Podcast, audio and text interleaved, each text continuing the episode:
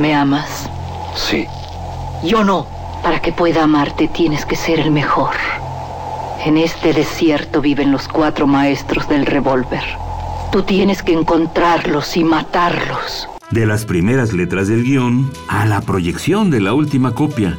Las mejores escenas de acción suceden detrás de la pantalla. Porque ahí donde ves yo antes era rico de a madre. ¿A poco? Nomás que, hijo, no veas que me gasté la feria. Una parte, la neta, me la gasté parrandas, desmadre, viejas, pedo.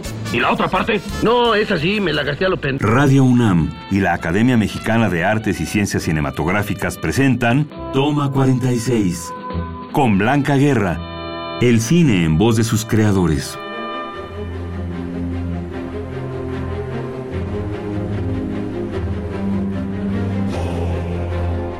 Hola, soy Blanca Guerra. Aquí estamos de nueva cuenta para seguir conversando con Pablo Ángeles Suman. Él estudió diseño gráfico en la Universidad Autónoma Metropolitana.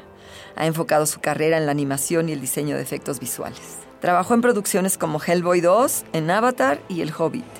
Es director de los cortometrajes El Modelo Pigman y Berlitad. Por ambos ha obtenido el Ariel a Mejor Cortometraje de Animación. Actualmente dirige su estudio They Are Watching Us. A ver, Pablo, tú tienes unos trabajos, unas colaboraciones en trabajos muy importantes en, en producciones Sí, internacionales, sí. digamos, ¿no? Este, estadounidenses, pero que van por todo el mundo y, y como ya sabemos, pues las producciones estadounidenses se comen todo el pastel en el mercado internacional. Entonces Sí, sí, seguramente que vieron esas películas, sin duda. Eh, platícanos sobre eso, sobre esas experiencias. Pues bueno, en realidad eh, sí tuve la gran fortuna, ¿no? De trabajar con mi, con mi ídolo, que es Guillermo del Toro. Digo, Mm. desde muy chavo, ¿no? Desde que estaba en la preparatoria, que fue cuando vi por primera vez Cronos, dije yo quiero trabajar con él, ¿no? Porque Ujú. me quedé muy sorprendido, ¿no? Estaba como muy acostumbrado, ¿no? Desgraciadamente lo único que, que se conocía de cine es realmente por la televisión, ¿no? Y, y, y bueno, aunque obviamente veía mucho el Canal 11, ¿no? Canal 20, bueno, Canal 22 creo que todavía no era tan fuerte, pero ahí en el 11 descubrí un montón de películas, ¿no? Con mi madre. Veía este, todas las películas de la Hammer y todas estas cosas de horror, ¿no? De entrada. Pero este me acuerdo que algún día escuché, ¿no? De que había una película mexicana de vampiros. Entonces dije, órale, eso suena bien, ¿no? Vamos a ver de qué se trata. Las únicas que conocían las del Santo y las de Germán Robles, ¿no? Entonces dije, vamos a ver de qué se trata esto. Ya habrá tiempo de actualizarse. querido. Exacto, ¿no? Y este, y, y, y entonces, bueno, busqué la película por muchos lugares y por ahí la encontré en uno de estos videoclubs. Este, la única copia, ¿no? Creo que nueva, ¿no? Nadie siquiera la agarraba. Y, y bueno, la renté con muchísimo gusto y cuando la, la vi quedé impactado, ¿no? Porque, digo, eso, así que lo te iba a platicar justo de esto con alguien, ¿no? Y es como lamentable porque siempre la primera, el, el primer, como el la primera idea que se viene a la cabeza cuando vemos algo así es decir, pues, ¿quién hizo esto? Esto no lo hicieron en México, ¿no? Cuando uno debe decir al revés, ¿no? Dice, wow, ¿no? O sea, Esto es mexicano sin duda, pero no pero para ¿no? bien porque es maravilloso. Exacto, ¿no? Y sí, tenemos ese- ejemplos vastos, ¿no? De, sí, claro, de, de, cosas grandes, muy importantes. sí, de sí. gran- de grandes cineastas, ¿no?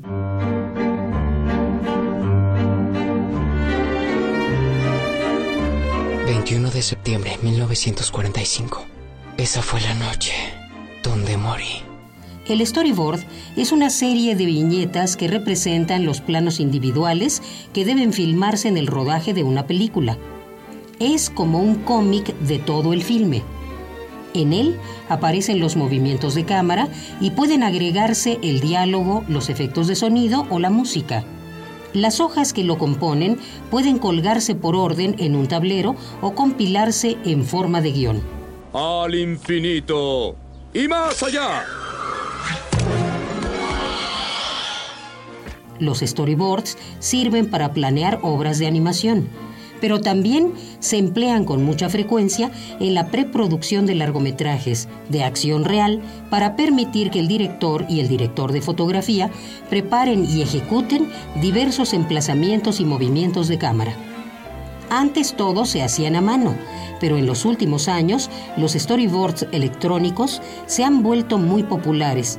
En ellos se pueden seleccionar personajes, escenarios y objetos a partir de una base de datos e introducir como fondos imágenes escaneadas de fotografías de lugares reales. Ya sea que hayan sido hecho con lápices de color o mediante programas de computadora, todos los storyboards se emplean para visualizar una película antes de que se filme.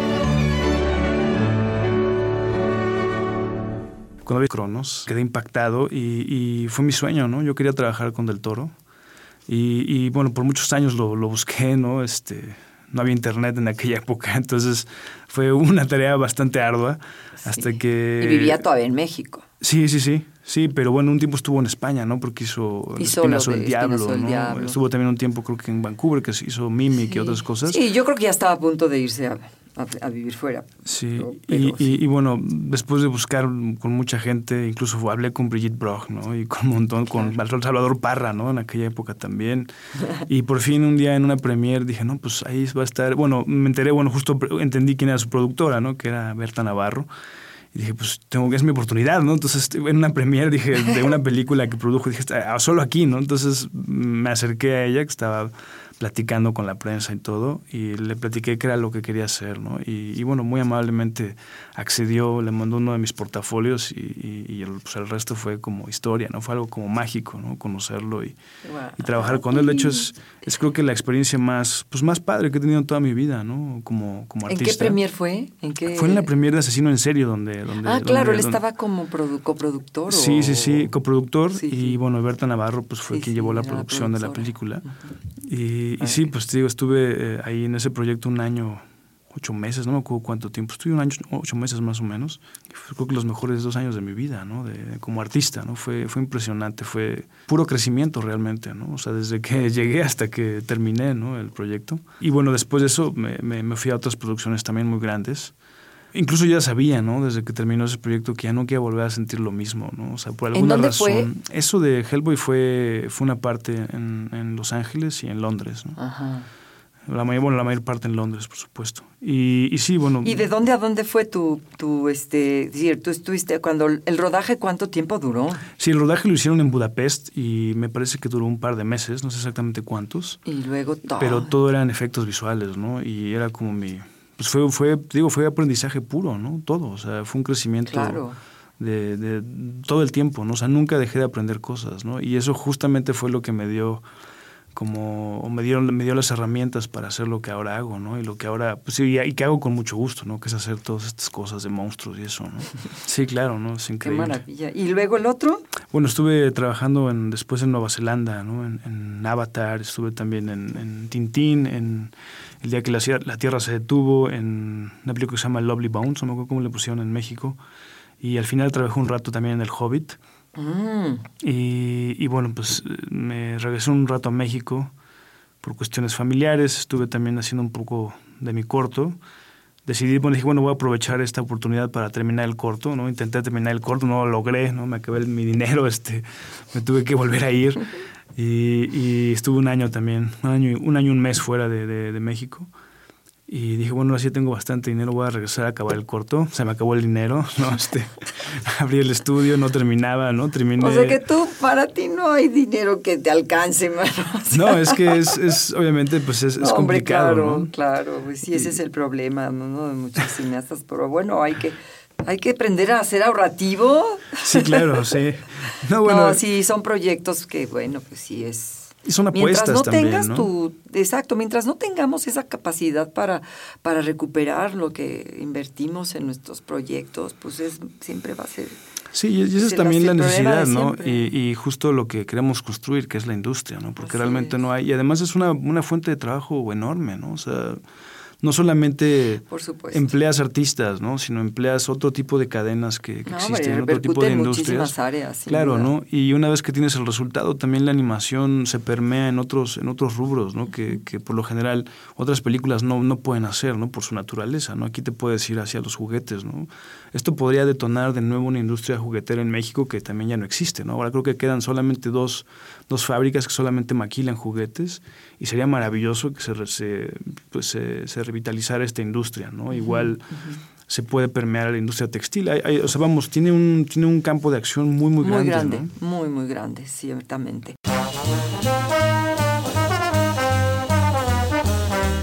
Y a propósito, se aprendió bien su diálogo. Sí, señor. Por cierto que en una de las líneas hay unas faltas de ortografía. Escribe el melocotón con Q y huevo con G. ¿Qué va? no, eso no importa, hombre, eso no importa. Sigue escuchando. Toma 46. Como lo va usted a decir y no lo van a leer, el público ni se da cuenta, ¿verdad? Claro, hombre, claro.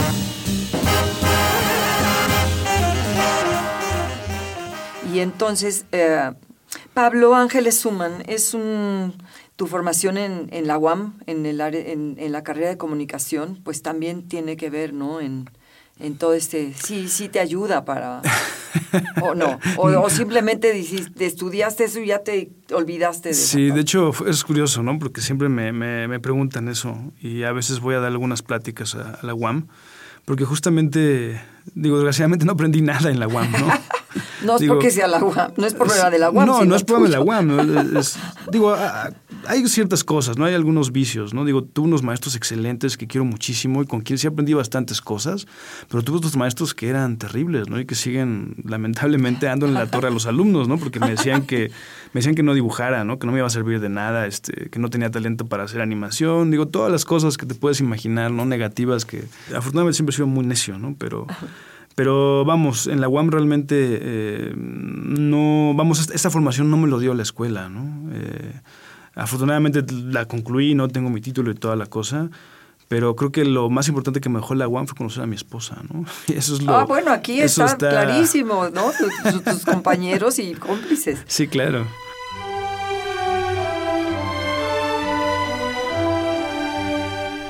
Ismael Rodríguez Ruelas director, productor y guionista de cine. Nació el 19 de octubre de 1917 en la Ciudad de México. Junto con su familia, dejó el país para irse a Estados Unidos. Ahí pusieron una panadería en la que crearon su pequeño cine particular. Con un gusto cultivado por el séptimo arte desde muy chico, comenzó a actuar en filmes experimentales. Estudió y practicó fotografía. Fue asistente de sonido y se desempeñó como actor y anotador, todo al mismo tiempo. En 1940 comenzó a fungir como editor y asistente de dirección. Escribió el guion de Ay Jalisco no te rajes, de una serie de más de 45 guiones realizados durante su carrera. Dos años después, produjo, escribió y dirigió Qué lindo es Michoacán, su primer largometraje, mismo que lo convirtió a los 22 años en uno de los cineastas más jóvenes del mundo. Cinco años más tarde realizó Nosotros los Pobres, película que lo consagraría y volvería ídolos a sus protagonistas. Con Pedro Infante hizo más de una docena de películas, las que conformaron uno de los binomios director-actor más representativos del cine nacional. Entre otras películas dirigió Animas Trujano, para la cual consiguió a Toshiro Mifune, el actor favorito del director japonés Akira Kurosawa, para que hiciera el papel protagónico. Pero su film internacional de más renombre es Tizoc, Amor Lindo. Ganó el Oso de Plata en el Festival Internacional de Cine de Berlín. Cuando tú, niña, quieras verme, nomás cierra tus ojos al hablar de Ismael Rodríguez, nos referimos a una carrera de dirección de 70 películas. Su obra nos remite al nacimiento y desarrollo de la industria cinematográfica en México.